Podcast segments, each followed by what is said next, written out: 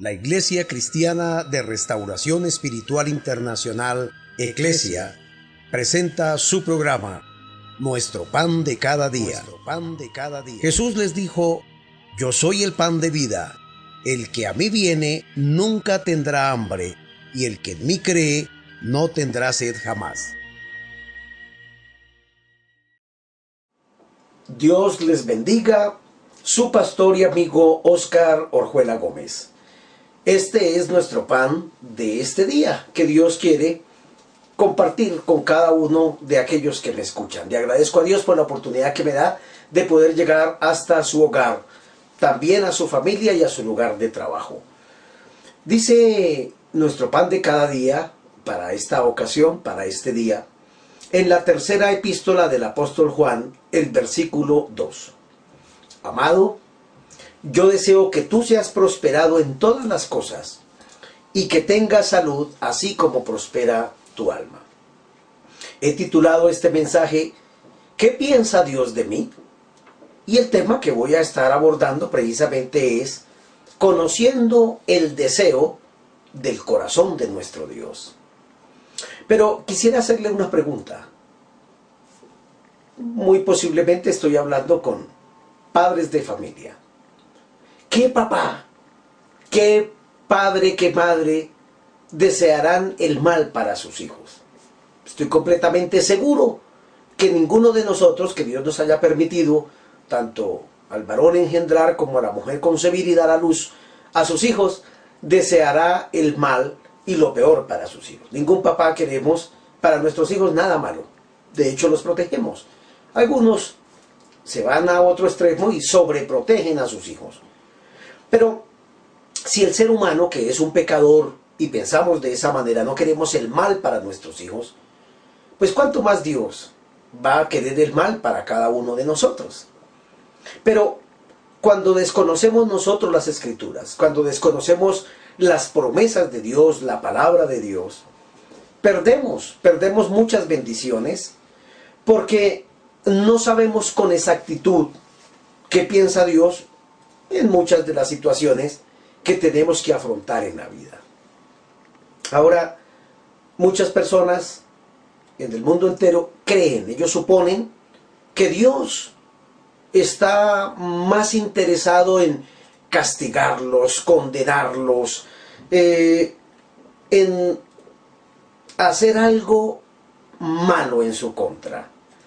Y no en mostrarle su amor, no en mostrarle ese cariño, pero Dios habla hoy, en esta palabra, a través de Juan, a su hijo espiritual Gallo, y por ende nos habla hoy a cada uno de nosotros también. Una palabra preciosa que Dios nos concede y que es bueno que la tomemos en cuenta. No sé qué concepción tenga usted de Dios. Yo recuerdo que de niño mi madre me llevaba a la iglesia, me llevaba al templo, me hacía arrodillar frente a las imágenes, a las esculturas que había en ese lugar. Y me decía, ahí está Dios, hable con Él, y pídale perdón. Y bueno, uno de niño pues obedece obviamente lo que sus padres le hacen. Pero yo me asustaba cuando miraba ese, ese crucifijo, ese Cristo grande, debajo del cual yo me arrodillaba, que supongo yo que medía, no sé, dos metros de altura, muy pesado, que era como un mármol, una piedra. Y yo lo miraba y yo decía que no se me vaya a caer Cristo encima porque me mata. esa era mi concepción de niño, cuando miraba un ídolo. Fui creciendo y en medio de las adversidades y todas las vicisitudes que se me fueron presentando en la vida, el ver los problemas en mi hogar, eh, con mis padres, eso me, me, frustró y me traía muchas complicaciones. Y yo pensaba, porque uno escuchaba de una forma al uno y al otro, que Dios era un anciano, que estaba por allá sentado detrás de las nubes y era bravo, era un cascarrabias. El que pensara algo malo, hiciera algo malo, era como si tuviera como muchos rayos en su mano, en una aljaba llena de rayos, de centellas, de juicios, y nos mandaría cada cosa mala que hiciéramos la reprensión. Bueno, esa era la concepción que yo tenía de Dios porque no lo conocía, porque no sabía quién era Dios. De hecho, hasta miedo le tenía a Dios. Hablaban de Dios y esto y como que uno no quería escuchar de ese tema precisamente y lo evadíamos porque desconocíamos a Dios. Entonces cuando uno desconoce las escrituras, pues desconoce cómo piensa Dios, cómo siente Dios y cuál es el deseo del corazón de Dios para nosotros. Bueno, hoy se lo quiero decir porque Dios es grande y Dios es bueno. San Juan le escribe a Gallo y le da esta carta. Pero también sirve para nosotros porque la palabra de Dios trasciende generacionalmente y tiene un mensaje vivo para todas las personas en todas las situaciones adversas que ellos estén viviendo en un momento dado de sus vidas. Por tanto, dice el apóstol, es decir, Dios está hablándonos a través de esta palabra, amado. Me llama mucho la atención, mire que Dios no está diciendo, oye, corrompido, pecador y malo. No, nos habla con cariño, porque el más grande atributo de Dios es el amor. Y Dios nos ama, pero Dios no nos ama por lo que nosotros somos, por los atributos que nosotros podamos tener. Dios no nos habla por las buenas cosas que nosotros hagamos. De hecho, no sabemos hacer buenas cosas hasta que conocemos a Dios. Dios nos ama por lo que Él es. Dios es amor. Dios es un Dios de amor, es un, es un Dios maravilloso, que cuando le conocemos, realmente empezamos a experimentar otra cosa preciosísima en la vida. Nada que ver, sin lugar a dudas, con la falsa concepción que teníamos de un Dios iracundo, de un Dios eh, no perdonador, de un Dios que estaba más interesado y ensayado en castigar a la raza humana. De hecho, con relación al diluvio universal, de pronto esa era como también, ah, si Dios mató a todo el mundo, pues imagínense. Era esa concepción mala. Pero Juan dice, amado, mostrándonos el gran regalo de Dios, el corazón de ese Dios bueno. El atributo más grande de Dios es el amor, porque Él es amor.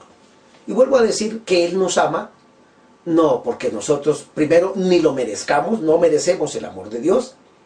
Merecíamos realmente, yo personalmente merecía el juicio de Dios. Nunca hice algo bueno. De hecho, nacimos siendo pecadores por causa de nuestros padres que desobedecieron en el Edén el mandato de Dios. Sin embargo, Dios dice amado, mostrándonos que Él nos ama por lo que es Él. Él está interesado en acercarse a las criaturas. De hecho, cuando Dios creó al hombre y lo pone en el huerto del Edén, lo planta allí, dice la escritura, para Dios, me gusta esta frase, para Dios estar sentado en su trono, en el trono de la gracia, y venir al Edén, al huerto, para hablar con el hombre era igual. Era una comunión perfecta, preciosa de el Creador con su criatura. Y venía y bajaba y hablaba con el hombre, compartía con él. Tenía una comunión perfecta, preciosa, especial.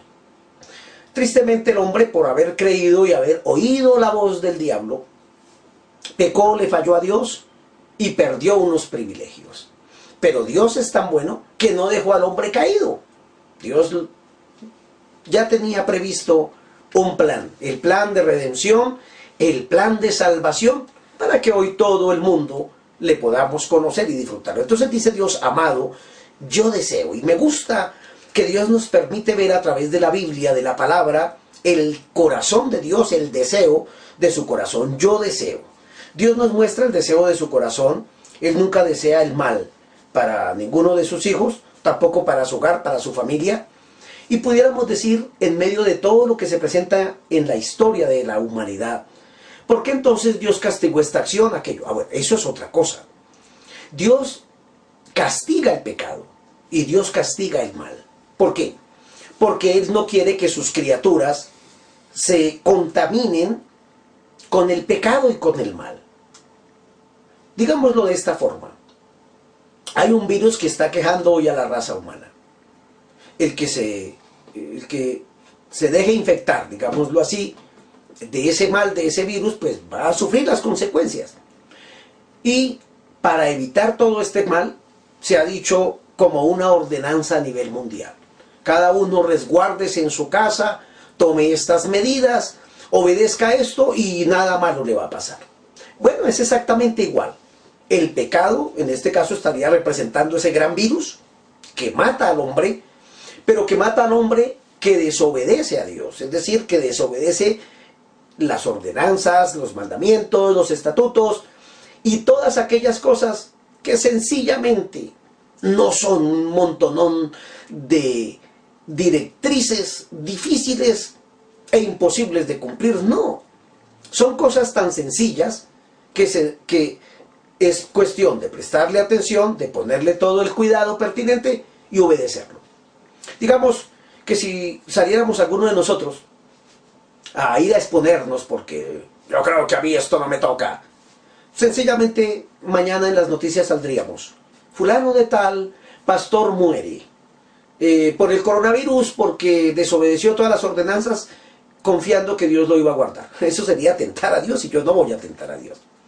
Claro, tampoco tengo miedo a morirme, pero, pero no me voy a morir por ir a, estrellarme de frente con un virus. Más bien, desde aquí lo reprendo y bendigo y, ayudo a que otras personas puedan librarse de ese mal.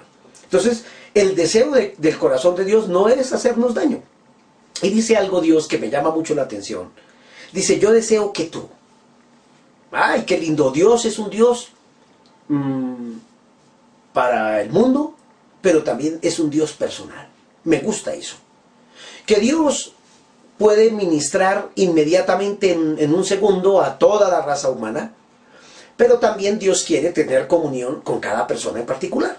Sí, con usted, joven, niño que me está escuchando, adolescente, joven, adulto, mujer, anciano, quien fuere, soltero, casado, rico, pobre, viejo, joven, Dios quiere tener comunión con todas sus criaturas, personalmente. Con cada uno Dios quiere tratar y dice, yo deseo que tú. Es decir, no otro. Claro que algunos rechazan las bendiciones de Dios. Ah, no, ah, ah, no me interesa Dios, dicen algunos. Hay gente que cuando les hablamos de Dios suponen que los queremos hacer cambiar de religión. bueno, no, no nos gusta eh, usar el término, no lo usamos y estamos conscientes y seguros que no estamos motivando a nadie para que cambie de religión. Vuelvo a decir que las religiones no pueden cambiar a nadie. El mundo entero eh, lucha y surgen nuevas religiones cada día, pero la religión no puede cambiar al ser humano.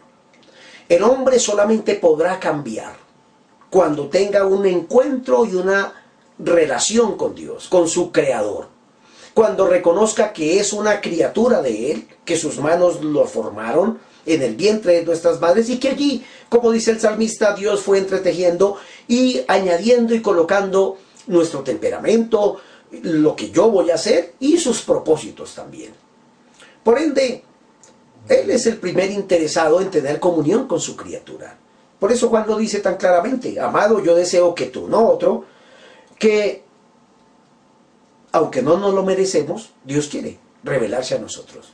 Yo agradezco a Dios por esa oportunidad linda que me dio de haberle conocido. Viví una vida pecaminosa como cualquier ser humano, alejado de Dios.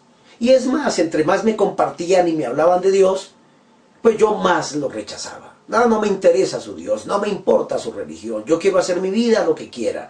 No tengo por qué estar sometido a un hombre, a un, a un pastor, a una iglesia que me digan lo que tengo que hacer y lo que no tengo que hacer. No, yo estoy tranquilo. Bueno, eso no muestra otra cosa sino la ignorancia que había en mí, porque desconocía el amor de Dios y el corazón de ese Dios bueno. Hoy lo, lo tengo muy claro, pero me llama la atención que Dios, viendo que a través del tiempo la raza humana se iba a preocupar por lo menos de tres cosas básicas en la vida, pues entonces dice Dios, yo deseo que tú seas prosperado. Mm, me gusta eso. ¿Y, ¿Y por qué Dios habló de primeras en ese pasaje? La prosperidad es un proceso, pues obviamente que empieza con la fidelidad y con el misterio de dar. Mire, Dios dio a su Hijo, de eso, de eso es lo que estoy hablando, de ese dar. Dios dio a su Hijo y lo entregó en una cruz, en un sacrificio cruento que no le correspondía a él pagar, sino a nosotros, porque nosotros somos los que pecamos. Dios no. Digámoslo de una frase sencilla. Yo, mm, sin Dios, pues no soy nada. Y no soy nadie.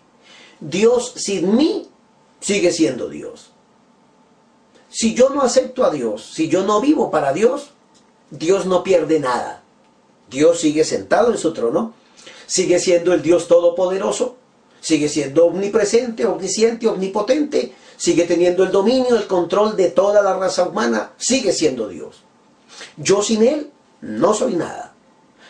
Pero gracias a Dios, no lo merecía. Él me ofreció esta gracia, este perdón, este amor, esta vida nueva. Yo no la merecía, la acepté, la acogí, porque el necesitado era yo. Es decir, su espíritu trabajó en mi corazón y me hizo comprensible que yo necesitaba a Dios. Y gracias a Dios lo acepté. Entonces ahora Él dice, yo deseo que tú seas prosperado. Así como Él dio a su Hijo, pues si dio a su Hijo, digámoslo de esta manera para ilustrarlo. Supongamos que usted no tiene sino un solo hijo o una sola hija, al que llamaríamos el hijo único. ¿Listo? No tenemos ninguna otra opción de poder engendrar otro hijo sino solamente ese, sea un niño o una niña, quien fuere. Y pasara una multitud de gente malhechora, bandidos, sádicos, atracadores, asesinos, secuestradores, brujos, hechiceros, bueno, todo el que hace mal. Y nosotros saliéramos a escuchar ese estruendo, ¿qué es lo que está pasando? Y nos dijeran, es que van a matar a todas estas personas por todo el mal que hicieron. Y diríamos nosotros, claro, es justo que los maten porque hicieron el daño. Pero alguien dentro de la multitud dijera, pero solamente hay una forma de poderlos perdonar. Y nosotros, listo, ¿cuál es? Démosle una oportunidad. Y nos dijeran que su único hijo tiene que morir siendo crucificado injustamente para poder salvar a esas personas.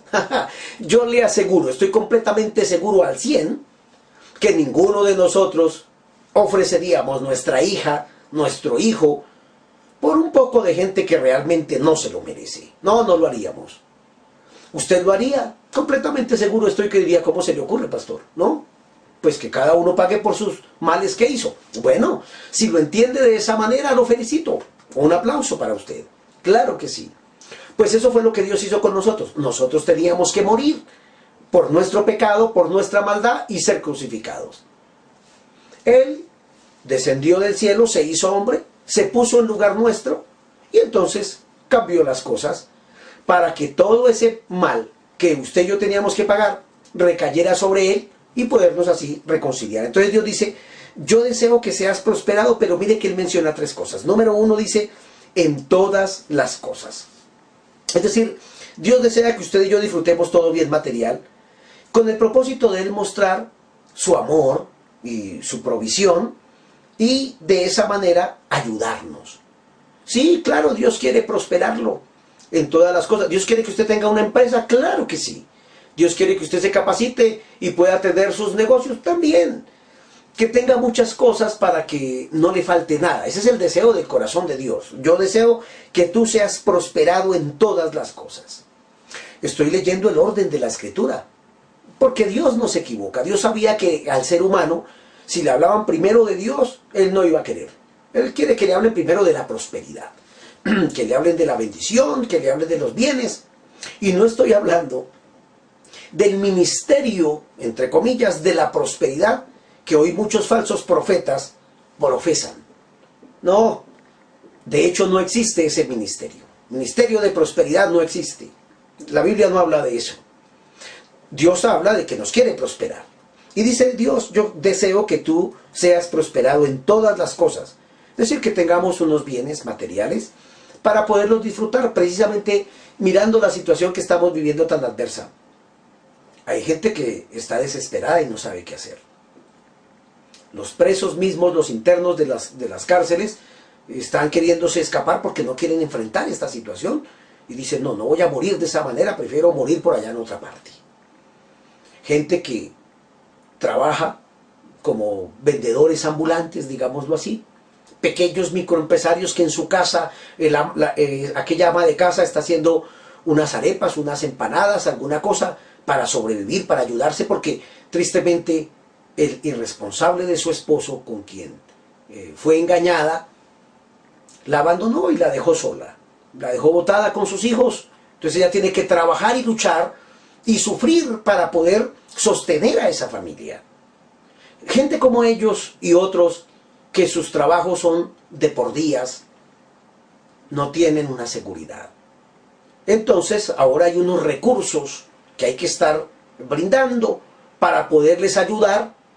Pues gracias a Dios y esperamos que el gobierno, el Estado y en todos los gobiernos, pues haya esa amnistía de poder ayudar a nuestros prójimos y poderles brindar alguna ayuda especial. Entonces Dios dice, yo deseo que tú seas prosperado en todas las cosas. De hecho, no sé si se habrá dado cuenta que en la sociedad hay, hay un fenómeno que, pues, que entristece y que es incomprensible.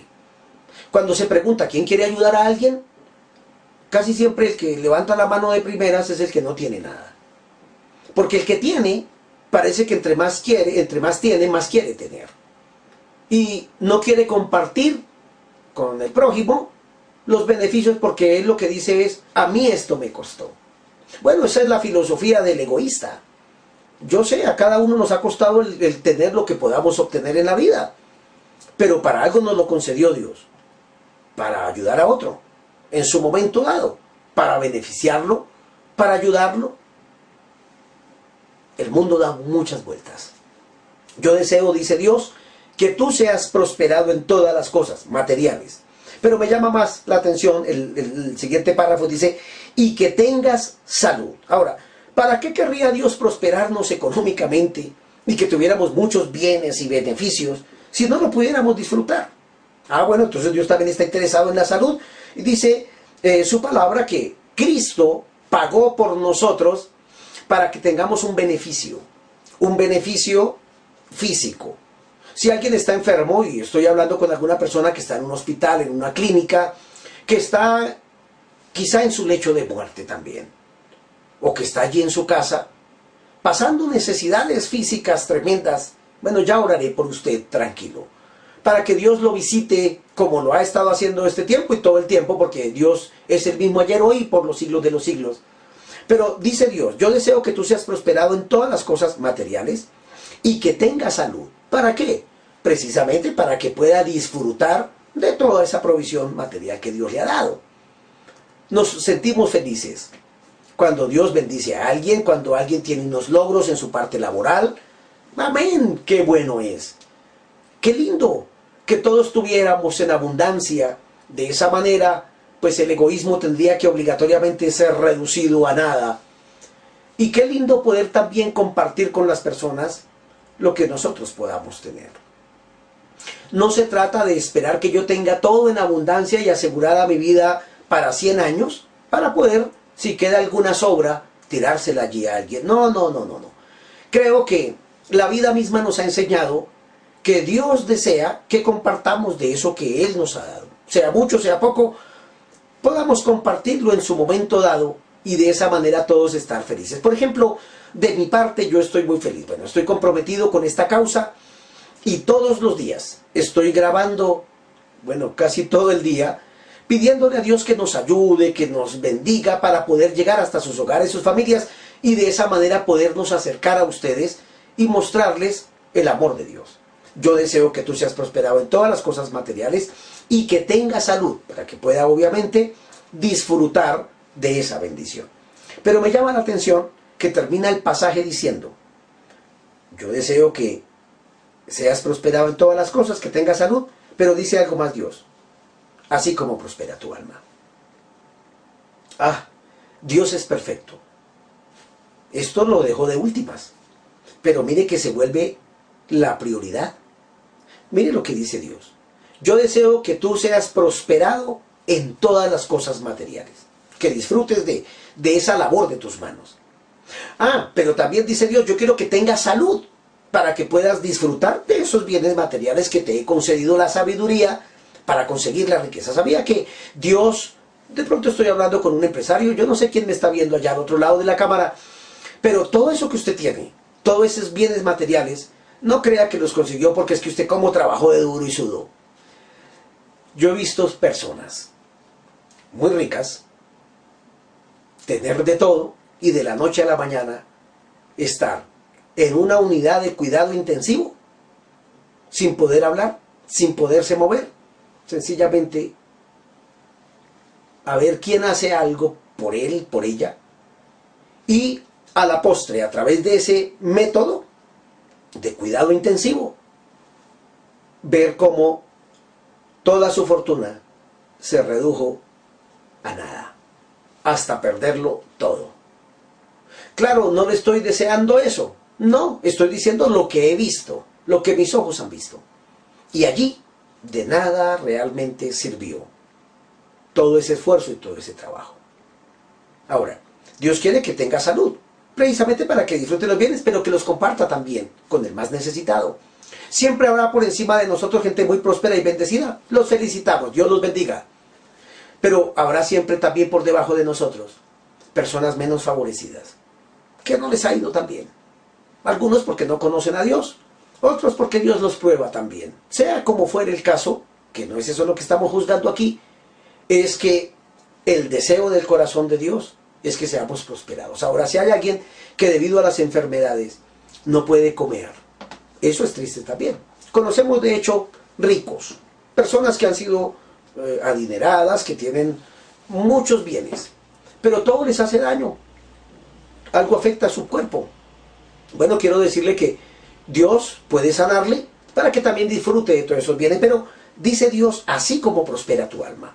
Y aunque lo dejó de últimas, note que se vuelve la parte más importante y fundamental. Lo vamos a decir ahora en un sentido invertido.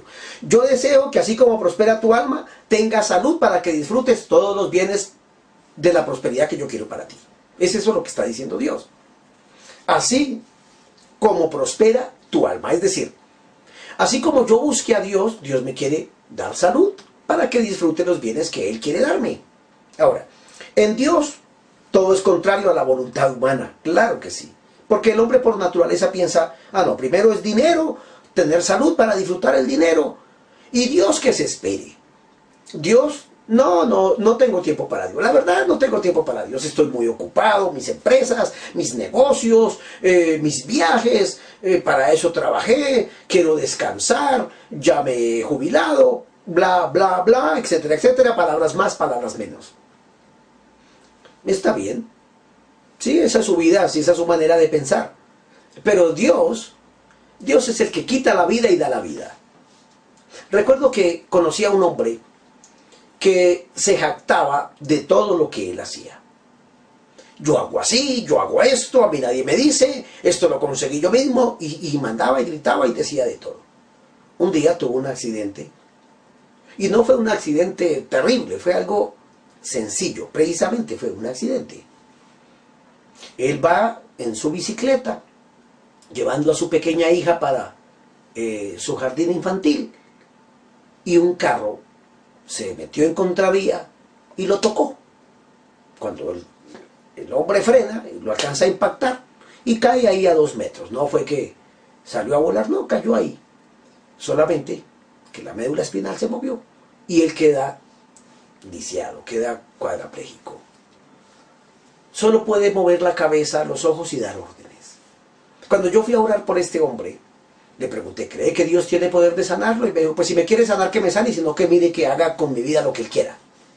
Es decir, hay gente que aún en medio de la adversidad no buscan a Dios, no se humillan ante Dios, sino que pretenden que Dios se tiene que humillar ante ellos, como si, como si Dios les debiera a ellos un favor, y no todo lo contrario nosotros nos debemos humillar porque todo se lo debemos a Dios. Dios a todos nos concede esta oportunidad preciosa, así como prospera tu alma. En el mundo secular, dinero, salud, placer y si acaso Dios. En la vida cristiana es todo lo contrario. Dios, salud, beneficios y todo lo que Dios diga. Bueno, ese es el corazón de Dios, ese es el deseo de Dios. Bendecirlo, prosperarlo, ayudarlo. Y muchas de estas bendiciones se pierden precisamente por oír a los hombres, a los hombres y al diablo hablar. Ah, no le crea a Dios, esto lo consiguió usted mismo, Dios no existe, Dios es un mito, Dios es una idea preconcebida, Dios es un engaño religioso. para asustar a la gente con un infierno que no existe. Hay gente que me ha dicho, no, no, no, no, predicador, no, no me hable del infierno, que no creo en eso, eso no existe. Y de Dios tampoco, porque Dios soy yo. Yo lo que haga en mi vida, me, aquí mismo lo pago. Entonces, si yo hago el bien, voy a tener una bendición. Si hago el mal, pues eso será retribuido aquí. Y ya, esa es la vida. Y yo le digo, bueno, si no cree en Dios, cuando esté perdido, cuando esté en el infierno, se va a dar cuenta que era real. No, que no creo en eso. Ah, bueno, está bien. El que no crea en el infierno no hace que el infierno se desaparezca. El que no crea en Dios no hace que Dios se desaparezca. Dios sigue siendo Dios. Y tarde o temprano usted y yo nos vamos a encontrar delante de Él. Nos vamos a sentar y Él nos va a hacer cuentas. ¿Qué te di? Te di vida, te di salud, te di sabiduría, te di eh, la forma de hacer las riquezas. ¿Qué hiciste con eso? ¿Ayudaste a tu prójimo? ¿Me honraste? ¿Me diste gracias? ¿Pensabas en todo eso? ¿Qué hiciste con tu vida? Ah, bueno, Dios tiene un corazón grande, generoso, y quiere que disfrutemos de todos esos bienes, pero dice así como prospera tu alma. Ahora, ¿por qué busca Dios? Porque tenemos una necesidad. Ojalá. Ahora, de pronto hasta obligatoriamente, porque alguien le está enviando este mensaje, alguien que lo ama. A usted que me escucha ahora, yo estoy grabando el programa para los miembros de la iglesia que pastoreo, pero el trabajo de nosotros como iglesia es extender el reino de los cielos y contarle a todo el mundo lo bueno que es Dios. Ahora, estoy completamente seguro que los hermanos responsables de la iglesia, obviamente, eh, al recibir este mensaje, ellos lo van a querer retransmitir a sus familiares, a sus seres queridos. Por ello, de pronto alguno de ustedes me está viendo por obligación, porque no puede salir, porque el coronavirus lo va a matar. Pero la pregunta es, ¿por eso está buscando a Dios ahora? Y cuando pase y cese y Dios le dé la orden al coronavirus, salga del mundo, después de todo lo que ha pasado, porque Él es el único que tiene el dominio, el control y el poder, sacará usted ese tiempo de esta media hora, una hora, no para Dios, sino para usted, para su alma. Oiga, déjeme escuchar al predicador, al pastor, qué mensaje hay para hoy, qué pan hay hoy del cielo para mi vida, para mi hogar y mi familia. O sencillamente dirá, como ya se acabó el peligro y como ya pasó el susto, pues ahora sí, comamos y bebamos, que mañana moriremos, a disfrutar nuestra vida y Dios, hasta luego, no me interesa Dios para nada. Sencillamente no tengo tiempo. Bueno, hoy tiene harto tiempo. ahora tiene harto tiempo. Yo estoy feliz, la verdad estoy muy feliz. Y le voy a decir por qué estoy feliz. Porque, ¿cuántas veces a las personas se les motiva para que vayan a escuchar la palabra de Dios, para que sean bendecidos, para que sean ministrados por Dios, para que sean sanados, y ellos andan muy ocupados. Estoy estudiando, estoy trabajando, tengo contratos, tengo turno, tengo negocios, no puedo descuidar esto, es demasiado tarde, qué sé yo. Bueno, ahora tiene mucho tiempo. Todo el mundo en este momento tiene tiempo y yo estoy feliz. Porque de esa sencilla manera Dios permitió que usted me esté escuchando. Y entonces me hace feliz de saber que personas que no me querían escuchar, hoy me escuchan. Bueno, el corazón de Dios es, yo deseo que tú seas prosperado en todas las cosas y que tengas salud así como prospera tu alma. Dios quiere que su alma crezca. Ojalá, ojalá en esta cuarentena pueda ser educado, edificado, le voy a enseñar tantas lindas cosas precisamente para que no tenga pretexto de que Dios no es bueno, de que Dios no lo visitó en su propia casa, de que nadie lo obligó, de que nadie lo amenazó y de que le estoy predicando la palabra de Dios, la verdad de Dios para su vida. Por tanto, si alguien quiere tener estos beneficios y tantos otros, pues la única manera es conociendo las escrituras. Y de esa manera podrá conocer el deseo del corazón de Dios. Si alguien en esta hora reconoce que necesita a su Señor, yo le invito para que haga conmigo una oración. Esta oración no es un asunto repetitivo donde decimos las mismas palabras, no.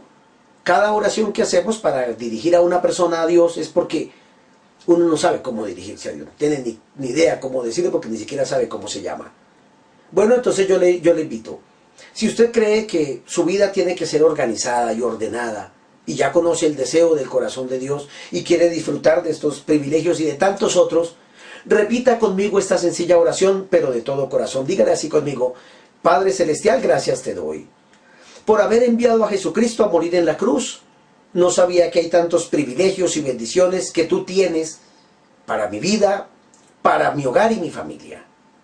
Los quiero todos, Dios. Quiero toda la provisión y la bendición del cielo. Quiero ser prosperado en todas las cosas para ayudar también a otros.